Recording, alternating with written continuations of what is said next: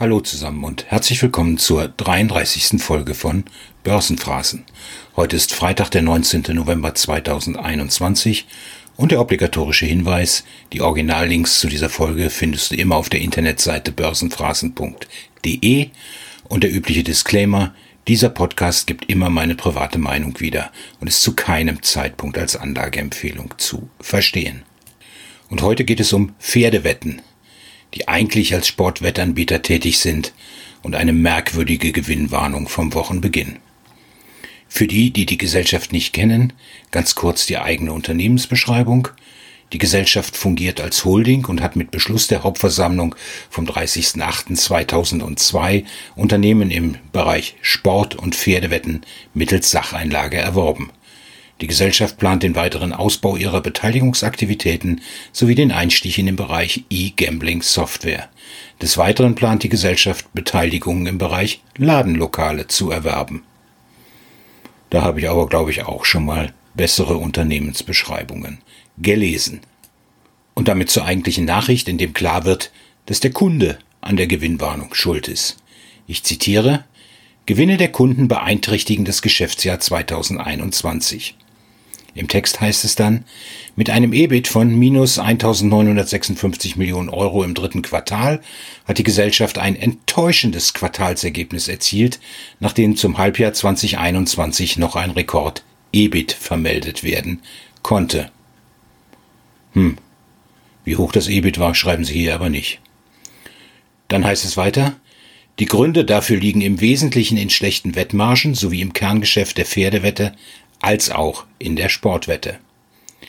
Der Monat Juli war geprägt durch hohe Auszahlungen in der Pferdewette, welche die Brutto-Rohmarge auf einen niedrigen einstelligen und damit nicht kostendeckenden Prozentsatz gedrückt hat. Die Finalspiele der Fußball-Europameisterschaft im Juli führten zu erheblichen Gewinnen der Kunden und haben den Rohertrag, das sogenannte Cross Gaming Revenue, in den negativen Bereich gedrückt. Wie schon im Quartal zuvor lag die Rohmarge einen mittleren einstelligen Prozentsatz unter den Erwartungen und hat so das Ergebnis mit einem mittleren sechsstelligen Betrag belastet. Jetzt frage ich mich natürlich allen Ernstes, warum diese schlechte Nachricht erst am 14.11. veröffentlicht worden ist, nachdem die Ereignisse offensichtlich schon im Juli eingetreten sind. Da scheint mir doch deutliches Verbesserungspotenzial im Controlling, genauer gesagt zeitnahen Controlling, zu liegen. Interessant finde ich auch, dass ich das Management auf einer Investorenkonferenz Ende August in Hamburg getroffen habe und auch in dem Meeting war die Welt noch heil und keine Andeutung von dem, was offensichtlich im Juli passiert ist. Nochmal zur Meldung zurück.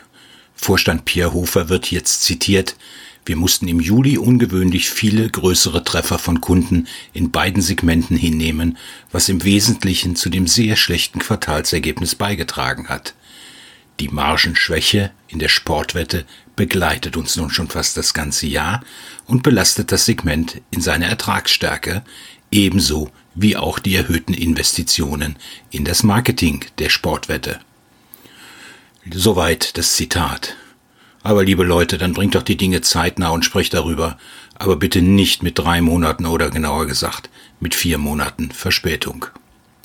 Dies wirkt natürlich umso irritierender, zumal die Gesellschaft noch zu Beginn des November, also vor gut zwei Wochen, den Einstieg in das stationäre Sportwettengeschäft verkündet hat, eine eher positive Nachricht, auch wenn dies mit Anlaufverlusten verbunden ist. Und interessant ist dann auch ein offensichtliches Copy und Paste der Halbjahreszahlen, denn es heißt im Text bei den neun Monatszahlen weiter, die Daten dieser Zwischenmitteilung innerhalb des ersten Halbjahres 2021 wurden nicht nach 317 HGB geprüft oder einer prüferischen Durchsicht durch einen Abschlussprüfer unterzogen. Also warum verweist ihr in einem neuen Monatsbericht auf die Halbjahreszahlen? Das erschließt sich mir absolut überhaupt nicht. Aber jetzt genug gemäkelt für heute. Lassen wir den Markt entscheiden, ob er die Nachricht gut oder schlecht findet, denn wir wissen ja, der Markt hat immer recht. Und die Pferdewettenaktien nach der Veröffentlichung minus sieben Prozent. Sicherlich ein Reflex auf den stümperhaften Umgang mit Investoren. Und das war Börsenphrasen für heute. Wenn es euch gefällt, dann abonniert diesen Podcast und hinterlasst gerne eine Bewertung im Podcast-Player eurer Wahl. Wenn ihr Anregungen, Kritik habt, was man besser machen kann, dann schreibt mir gerne eine Mail an podcast.börsenphrasen.de und in diesem Sinne danke und schau bis zum nächsten Mal.